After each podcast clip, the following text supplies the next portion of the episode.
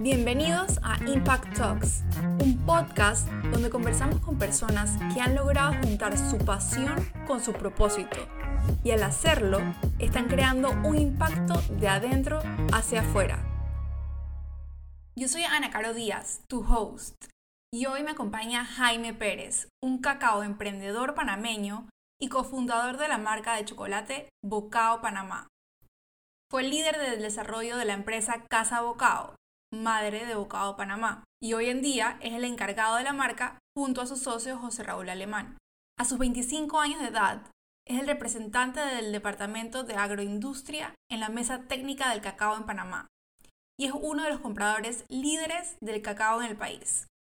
Además, está en formación profesional como tostador y catador certificado de cacao fino de aroma. Esta conversación con Jaime me encantó. Nos cuenta un poco sobre la historia de Bocao, qué fue desarrollar una empresa de triple impacto y de las relaciones y personas detrás de ese bocado de chocolate que llega a nosotros. Hola Jaime, bienvenido a Impact Talks. Estoy muy feliz de tenerte en este espacio. Hola Ana Carolina, igualmente. Gracias por la invitación. Muy emocionado de estar aquí. Me alegra tenerte. Me encanta Bocao. O sea, soy fan. Cada vez que puedo compro un chocolate de esos. Realmente creo que ese es el único que como. Eso, eso, eso, eso. Y me encanta que sea local. Entonces, eh, yo soy muy fan de, de tratar de apoyar a las marcas locales, los emprendimientos locales, pero además de que sea local, la calidad es muy buena. Entonces, sí, o sea, si no fuera tan bueno, yo creo que me iría por uno afuera. Eh, claro. Que también los hay, así que la verdad te felicito por, por todo lo que has logrado en estos años en Bocado. Quisiera empezar conociendo un poquito de esta historia de cómo llegas a la decisión de emprender específicamente una empresa de chocolate, ¿sabes? O sea, ¿Qué claro. nivel tener una, una, una, fábrica de chocolates? Tú no tienes una fábrica como tal, ahora nos contarás en eso cómo, cómo funciona realmente. Eh, sé que es algo mucho más sostenible, pero ¿qué fue eso que te hizo dar ese paso a decir, sabes qué, quiero emprender y quiero hacer, es una marca de chocolate? Ok, claro, lo que mencionaste al principio, ¿no? Esa semilla desde chiquito viendo a Willy Wonka y la fábrica de chocolates, comiendo chocolates de las mejores marcas del mundo en Panamá, uno siempre crece y dice, wow, qué cool fuera poder fabricar chocolate, te imagino. Entonces, yo me gradué de la universidad y vine a Panamá con estas ganas de meterme en negocios agrícolas, agricultura, sin haberlo estudiado. Entonces había como una curva de aprendizaje por, por hacer ahí. Y a eso me dediqué por como por un año a conocer fincas, conocer gente que estuviera en el rubro. Viajé muchísimo a Chiriquí, estuve yendo a Chiriquí bastante. Y estando en Chiriquí, conocí a unos venezolanos que tenían una planta de proceso eh, de cacao. Entonces yo tenía en la cabeza que quería hacer algún tipo de negocio eh, triple impacto. Impacto económico, como buen negocio, impacto social, impacto ambiental. Al conocer esta fábrica me di cuenta que había una posibilidad de procesar a chocolate cualquier materia prima que yo comprara. Y ahí fue donde la llama del emprendimiento desarrolló estas ganas de desarrollar una marca y outsource una fabricación de chocolate. O sea que respondiendo a tu pregunta, ¿cómo se dio? Creo que se unieron un montón de cosas, un montón de recursos a la misma vez que estaba en un momento de mi vida en el cual o me iba para algo corporativo o tomaba algún riesgo y decidía eh, emprender con, la, con triple impacto, pues, con algún proyecto así un poquito bien, bien balanceado, no full corporativo y full económico, sino que viniera con otros factores. Estuve yendo a Bocas del Toro también bastante y conocí muchas fincas de cacao y, y conocí muchísimo a los productores y la etnia Nove que trabaja las fincas en Bocas del Toro. Y hubo un buen clic simplemente con la relación campo, relación productor, relación ambiente, y al final del día podíamos ofrecer muchísimo valor comprando cacao o aportando técnicas de cómo procesarlo para que el chocolate estuviera mejor. Entonces habían como caminos obvios por donde podíamos entrar, o sea que las barreras de entrada no eran muy altas. Respondiendo de vuelta a tu pregunta, ¿cómo, cómo se dio? Se alinearon un montón de recursos, teníamos ya una, tenía una gana interna, me asocié con, una, con, con un socio que me ayudó a mover esto rapidísimo y nos dimos cuenta que había acceso a buena materia prima donde podíamos agregar valor. De todo eso que dices me vienen bastantes preguntas, así que voy, voy a abordar un par. ¿Cómo fue ese proceso tuyo de aprendizaje? Dice que que tú no tenías esa experiencia todavía o no tenías ese enfoque en la industria agrícola antes. Eh, ¿Cómo fue tu proceso de aprendizaje para poder crear lo que ahora es eh, una barra de chocolate que viene del grano de cacao a la barra. O sea, no estamos hablando de que tú compras ya algo procesado. Lo que tú hiciste fue algo muy específico em, en el que pienso mm. que, tuviste que aprender mucho sobre, no solo el chocolate solo, sino también sobre el cacao, sobre eh, cómo cultivarlo, etcétera. Eh, porque obviamente querías, o sea, tú tuviste que haber tenido algún proceso de experimentación en el que Claro. creara, o sea, que trataras de hacerlo eh, y llegaras a un producto que fuera lo suficientemente rico, que te gustara lo suficiente como para poner en el mercado. Y bueno, yo te voy a ser honesta, yo traté de hacer una barra de chocolate a partir de cacao una vez y digamos que gracias a Dios que está bocado porque yo no hubiera podido vivir de, de mi barra de chocolate. Así que me gustaría saber cómo fue ese proceso de aprendizaje, qué fue todo lo que tuviste que aprender en la creación de bocado. Por el tema de fincas y aprender cómo desarrollar un buen cacao del árbol, fermentos, proceso de secado hasta que esté seco y listo para transformarse en chocolate. Eso fue pateando finca. Eh, literalmente yendo a Bocas del Toro, a comunidades, a cooperativas indígenas, comprando cacao, comprando artesanías, este, quedándome por allá y pateando finca, yendo a la finca, estando allá. Para el tema de chocolate, cómo procesarlo, pateando fábrica, conociendo a todos los procesadores nacionales y en algunos viajes internacionales que tuve la, la bendición de poder ir eh, a conocer fábricas. Entonces, creo que para responder tu pregunta es exponiéndote, exponiéndote al rubro. Eh, es mentira que detrás de la computadora o en una clase universitaria lo iba a poder aprender al nivel que lo hice de la mano con los productores pateando la finca, de la mano con los procesadores viendo la máquina cómo se dañaba, y creo que adoptar una mentalidad de, de, cómo, de cómo aprenderle al fracaso fue lo más importante. Eh, es mentira que tú empiezas esta vaina o empiezas cualquier vaina en esta vida y no te das tú dos, que tres, que seis estrelladas. Y ahí es donde se define si el emprendimiento va o no va, si te paras o no. Entonces hay metodología en aprenderle al fracaso, hay metodología en cómo, cómo estar listo para cuando viene una noticia negativa o un proceso negativo que tienes que pasar por para llegar a lo bueno. Y fue estudiando esas metodologías no es nada que no está accesible para todo el mundo. Es, tener ese como composure interno y, y saber que te van a dar tu buen par de trancazos. Y, una pregunta, entre esos fracasos, ¿tuviste algún par de barras que no te gustaban? Demasiadas, demasiadas. Tenemos la bendición de tener una materia prima buenísima, o sea que en verdad tenías que hacer una, una cagada para que supiera bien mal. Hicimos unas pruebas con huevito de leche buenísimo. O no, tenía, no había manera de que sacar, saliera mal. Entonces hicimos una prueba en Anaquel, lo dejamos dos semanas en Anaquel, y cuando lo fui a probar, eso sabía a, a, todos los diablos del mundo. Y es porque obviamente el huevito de leche tiene un tiempo de vida mucho más bajo y una preservación eh, mucho menos idónea que la del chocolate, entonces es algo que nunca pudimos sacar al mercado con el tiempo de vida que tienen nuestras, nuestras otras barras. Entonces, y sí, hicimos pruebas con, con jaleas picantes que tampoco embonaban bien. Eh, hemos comprado unos cacaos que han venido fermentados horribles. Entonces ahí le hemos aprendido muchísimo a qué sale cuando no fermenta bien. Entonces sí, hemos tenido bastantes, bastantes recetas y fórmulas baches malazos. Uy, pero unos muy buenos porque... Ah, claro, claro, claro, claro.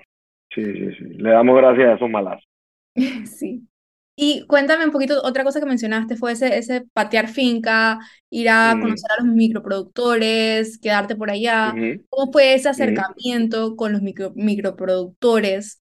Yo pienso que tiene que haber un valor muy grande en, en crear confianza con, con, con ellos, crear una relación que sea no solo yo vendo, yo compro, sino también como apoyarlos para que ellos también aprendan a mejorar su producto, para que entonces tu producto sea mejor. ¿Cómo funcionó eso? Al principio siempre era un poquito más de, de agregando valor, comprándoles el cacao a buen precio, eh, poniéndosela fácil el tema de la logística, tú buscándolo y visitándolos, siendo genuinamente curioso por su día a día y su cultura una vez que ya tenías ese nivel de confianza en el cual estabas agregándoles valor, tú podías exigir un poquito más en el tema de calidad, porque al final del día es eso, es exigir control, es exigir métricas, es exigir un poquito más. Entonces, si llegas así, es muy difícil. El, el perfil del productor indígena no es, es, defensivo, es, es una cultura de conflicto. Entonces, si tú llegas exigiendo sin haberte integrado o generado confianza, te van a, te alejan. Entonces sí nos pasó en algunas comunidades que llegamos y lo primero que veíamos era un cacao pésimo fermentado y antes de haber generado algún tipo de relación comercial o social era como que, hey, tienes que mejorar esto. Y sí nos dimos cuenta que esa comunidad no, no, no se generó a largo plazo lo que queríamos. Porque el proceso de inducción o introducción fue desde el punto de vista exigente para mejorar calidad y no de no echándole para atrás el algoritmo de cómo me integro a lo que tienes y después vemos cómo invertimos en conjunto y, y es, y es, digamos, una curva de aprendizaje y no todo, es mentira que el kilómetro 7 de la comunidad de Río Este es igual que el kilómetro 4 en Quebrada Pastor.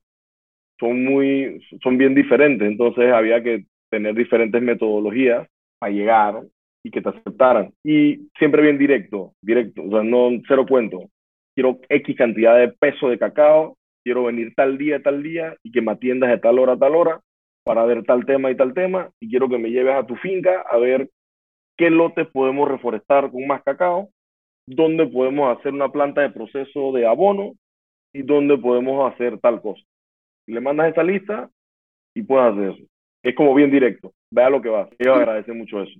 Agradecen esa, digamos, ese, ese, ese poco rodeo hay tiempo para ser social, amigable y aprender de la cultura, pero cuando estás hablando de negocio, creo que hay un factor valor-tiempo que sí respetan bastante, entonces a, a respetarlo para atrás. Claro. Tú, tú mencionas que querías que, fuese, que Bocado fuera algo de triple impacto. Y bueno, hoy en día tienes barras de chocolate, vendes cacao nips, mm. vendes creo que cacao en polvo también. Eh, o sea, tienes una gama de productos variados y que todos son generados mediante como un desarrollo que viene, como dices, desde el cacao, desde la semilla del cacao hasta la barra. ¿Cómo es ese proceso? ¿Cómo haces que ese proceso desde el cacao que viene del agricultor con el productor hasta la barra sea de triple impacto? O sea, ¿cómo, cuéntame cómo va, el paso a paso detrás de eh, una barra de chocolate de bocado y quiénes son las caras que hay detrás de, las historias que hay detrás de una, un bocado de bocado. De un bocado de bocado. Te, podemos hacerlo como si fuéramos el mismo cacao. Tienes que crecer del árbol a la barra. Entonces, cuando lo llevamos del árbol, al tú promover más fincas de cacao o programas de reforestación con árboles de cacao, estás logrando un impacto ambiental. Porque estás promoviendo genéticas de cacao nativas, estás creando bosques, bosques que retienen CO2, eliminan erosión por los sistemas de raíz, crean hábitats para, para especies nativas también. Entonces logras un impacto ambiental sembrando árboles de cacao. Promueves el cultivo orgánico, lo cual es muy bueno para el ambiente también. Y a la misma vez promueves en el factor social la eliminación de agroquímicos y el relevo generacional en todo el tema de, de el cultivo de las fincas o el cultivo del cacao. ¿Qué pasa en Bocas del Toro? Muchos de los productores están perdiendo producción de cacao, no siempre es buen negocio y los hijos no heredan las fincas con, con conformidad y felicidad y a veces las abandonan. Entonces hay como un déficit creciente en, en cacao. Al poder comprar a buenos precios y asegurar cada producción, mejorar calidad, promueve que ese relevo generacional se dé. Entonces, socialmente, aparte de crear mejores prácticas agrícolas, estamos como que fomentando el relevo generacional agrícola. Y ya el tema económico es, eh, hacemos plata, o sea, el productor hace plata a través de nosotros que pagamos mejores precios por libras que la competencia de las cooperativas grandes. Y nosotros ya tenemos una, generamos trabajo y economía desde la transformación, distribución y gestión de distribución, se genera empleo. Entonces ya es el factor económico y al final del día es un negocio rentable. Por ende, como inversión o inversionista, se genera un retorno económico interesante. O sea que abarcas desde el árbol el cuidador del árbol, el productor, el siguiente productor, la generación de empleos que va alrededor de las fábricas y de la distribución y obviamente el rendimiento que hay una vez que lo llevas a los anaqueles y lo llevas a, a los turistas, a los clientes finales. Hay países en donde la industria del cacao ha sido muy explotada, eh, particularmente mm. en, África, en el noroeste de África hay bastante mm. trabajo infantil, abuso con los productores. ¿Cuál es el potencial del cacao en Panamá y cómo hacemos para sacarle provecho, pero de una manera que sea justa, que sea transparente, mm. que apoye a los microproductores, pero también a los artesanos y a las empresas como Bocao. Ok. El café de Panamá se ha diferenciado por precios por libra exurbeta, eh, eh, eh, loquísimos. Y eso es porque tiene unos sabores, un perfil de sabor súper peculiar, que se ha podido alocar en un mercado asiático de una manera de excelente calidad. El cacao tiene que lograr algo similar. Eh, llevarlo fuera del mercado de commodities, donde se ha movido todo este, todo este tiempo, que ha generado las estructuras en países africanos de explotación laboral, porque al ser un producto comoditizado le pone un precio tope y el que define ese precio tope es un hombre blanco en una oficina de trading en Londres o en Chicago los países africanos siempre han sido colonizados, entonces con poca regulación laboral. Entonces son países que en verdad son de europeos y tienen el control sobre los mercados de commodities, de, mercados comoditizados, venden los futuros de los contratos. Entonces controlan, controlan el futuro de los cultivos y amarran los precios a los mejores intereses para ellos en sus oficinas. Entonces, ¿qué hay que hacer? hay que hacer lo que hicieron los cafetaleros, por lo menos en Panamá y en Colombia. Se fueron a tostar mejor el café, a comercializar mejor el café respetando origen y desarrollando mejor mercadeo y publicidad alrededor del consumo para que el cliente final esté dispuesto a pagar un poco más por algo diferente, algo único y algo que de verdad está aportando valor a una cadena corrompida corrompida me refiero a lo que tú hablaste en África y las colonias. Entonces, Panamá tiene que aprovechar su posición geográfica para procesar el cacao de la manera correcta, para sacar las notas correctas, para que se vendan los precios correctos y que otros países puedan seguir el ejemplo para independizarnos de los mercados comoditizados. ¿Y cómo vamos ahora mismo en, en ese camino, por decirlo así? Creo que en Research and Development, bien. En tecnificación de fincas para mejorar rendimientos, mal. Eso es en Panamá. Hay países como Ecuador que sí están mejorando rendimientos por hectárea y, y hay que apuntar a eso. Así tenemos que mejorar productividad en Panamá. Pero empresas como nosotros y otras chocolaterías artesanales estamos invirtiendo en el research and development, en los fermentos, en los tostados, en los en los refinados, en los conchados, para hacer chocolates de alta gama que valoren o aprecien de verdad lo que está pasando en campo. Súper. ¿Cuál ha sido la experiencia más enriquecedora que has tenido en todo este proceso de crear Bocado? Buena pregunta. Digo, puede haber sido la primera vez que fui a una comunidad que se llama Oreva, en Río Oeste, Bocas del Toro. E hice mi primera barra de chocolate desde, desde cacao a chocolate con los materiales más rudimentarios y artesanos posibles. Ahí fue cuando me di cuenta del poder del trabajo. O sea, cómo en verdad después de seis horas produce un chocolate. Y me lo enseñó una muchacha de 80 años, indígena. Entonces yo venía de estar estudiando en Estados Unidos con profesores de alta gama teoría, todo esto entre, entre comillas, y en los últimos tres años le he aprendido más a esta señora que probablemente no se haya ni graduado de la escuela. No sé, creo que fue eso. Fue como que cambié un poquito la perspectiva donde en verdad estaba la información que estaba buscando. Eh, ya, no, ya no dependía de corporaciones o de universidades o de mentores, sino que la gente que estaba trabajando en el día a día me podía enseñar muchísimo. me lo enseñó esta señora, esta doña. Tú hablaste de que una cosa muy importante cuando te acercaste a las comunidades era que ustedes agregan valor al microproductor. Pero ¿cuál es lo que tú crees? ¿Cuál es el valor que, sientes que ellos te agregan a ti al, al, trabajar directamente con ellos? Un cultivo, un cultivo orgánico, ya que el productor panameño, por varias razones, respeta su cultivo lo suficiente como para no echarle químicos ni, ni, mal cuidarlo. Eso por un lado, creo que no es lo más importante, pero es lo primero que se me vino a la cabeza. Creo que lo más importante es poder trabajar de la mano en la implementación de nuevos procesos. Y eso va una vez que agregamos valor. Si yo les digo, déjame yo invertir en infraestructura para que tú fermentes. Yo le agregué valor porque mejoré su infraestructura, pero entonces él me va a dar un mejor, él va a fermentar mejor su cacao y me va a dar a mí un mejor cacao. Entonces, creo que para agregar valor no puede ser solamente de un lado. Siempre tiene que ser como multi, multibeneficio. Para nosotros, que nos mejoren la calidad, es un beneficio. Para ellos, mejores precios y socios que los inviertan a largo plazo, invirtiendo en infraestructura o en reforestación, es un beneficio. O sea que nosotros podemos hacer todo eso mejorando un aspecto social, o sea, llevándonos bien, comiendo. Eh, cada vez que vamos, almorzamos con la comunidad productora, echamos cuentos sociales, eh, hablamos de música. Ahí en los temas de negocio, los temas de negocio, los temas sociales, los temas sociales.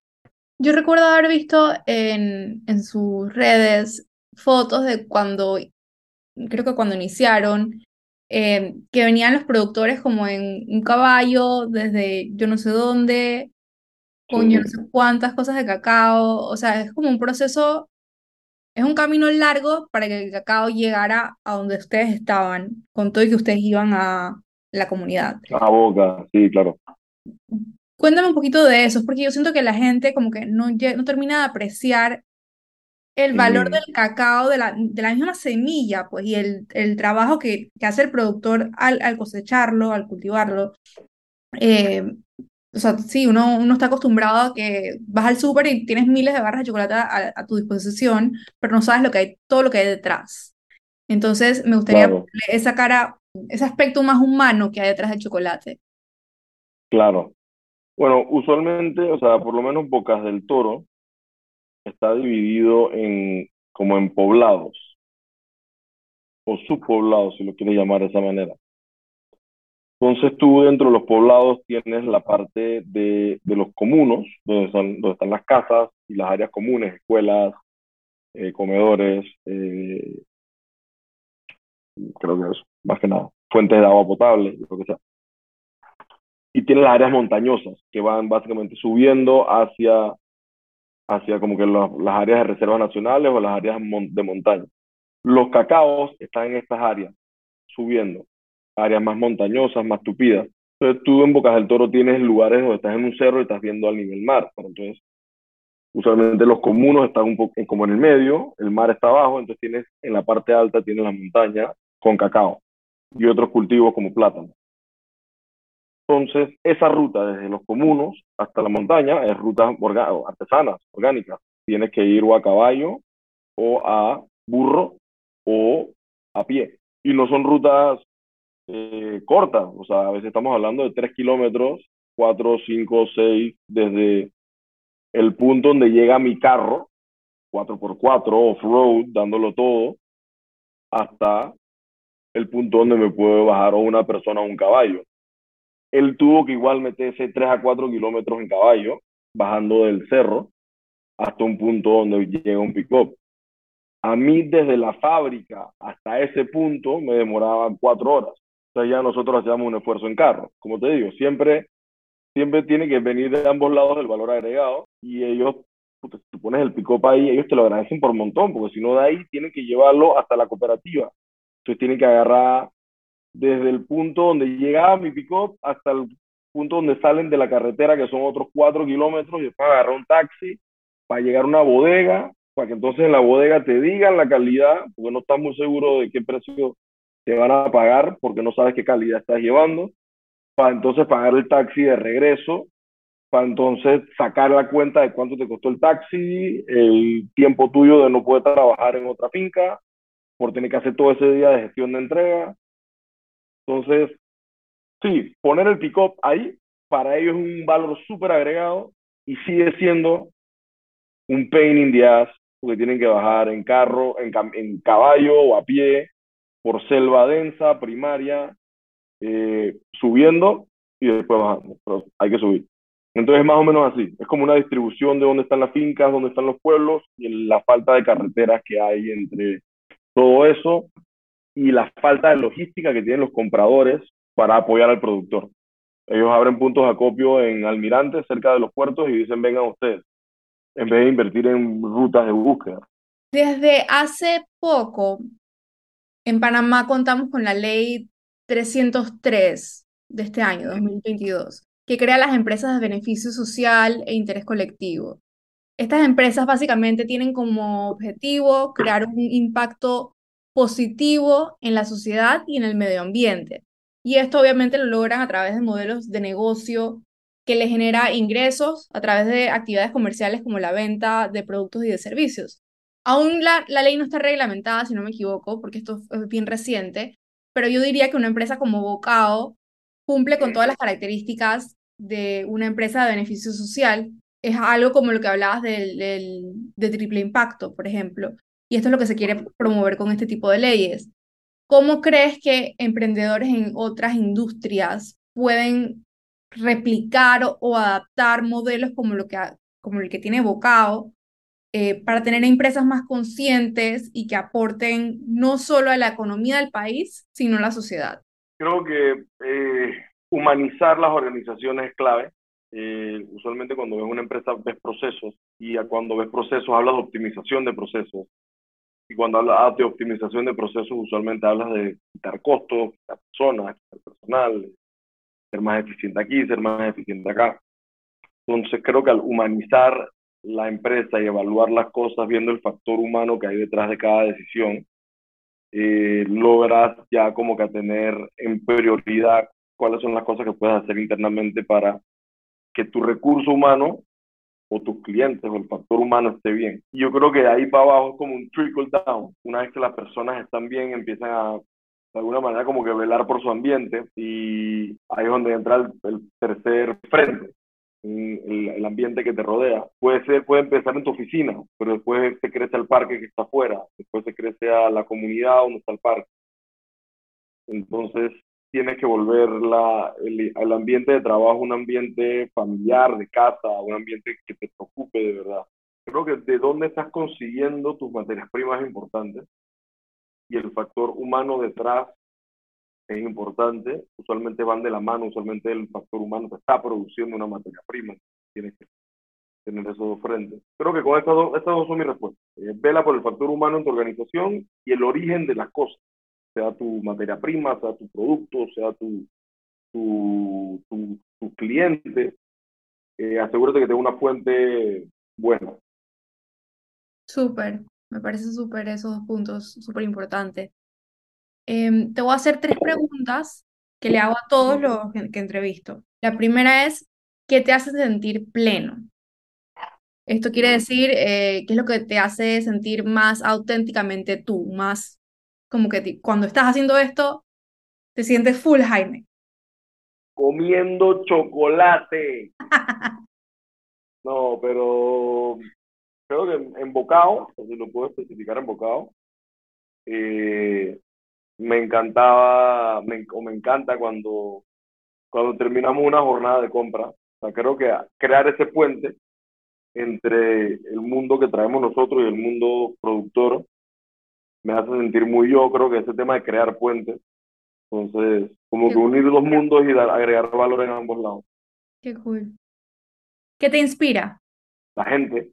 Creo que gente, encuentro mucho, mucho, mucha guía en mentores, personas que, que hacen de lo suyo y ser dueño de mi tiempo. Creo que suena un poco cliché, pero puta, me motiva Hugo. Cero cliché, aquí yo también estoy por las mismas. Sí, no, Creo que esas dos cosas. La última pregunta. ¿Me puedes dar tres recomendaciones de libros que le darías a cualquier persona? Eh, un viaje al país de los blancos. Creo que una historia como de super, su supervivencia y superación buenísima. Eh, todo lo que es el universo de mi brother J.R.R. Tolkien, todo lo que es Lord of the Rings y The Hobbit. Me encanta. Y un tercer libro, de pensar, El tatuador de Auschwitz. Una historia de amor y supervivencia buenísima. El tatuador lo tengo. Eh, lo compré Ah, en, en un aeropuerto en algún momento. Yo no puedo resistirme a las tiendas de los aeropuertos con libros. Son buenísimos pro- haciendo el product placement. Uno siempre termina con un tolerón y un libro, siempre. Pero ese, o sea, ese no me lo he leído todavía. Es una larga historia, pero lo tengo. Este, Dale, te lo así que recomiendo. me lo- Léelo y me avisa qué tal te va. Súper. Jaime, mil gracias por, por tu tiempo, por todo lo que nos contaste hoy. Eh, la verdad me parece de súper, val- de muchísimo valor. Espero que la gente lo, lo pueda disfrutar con un bocado de bocado. Voy a usar ese eslogan. Gracias por Bueno. invitarme, la verdad, fue un buen espacio y estoy listo para el próximo. Mm-hmm.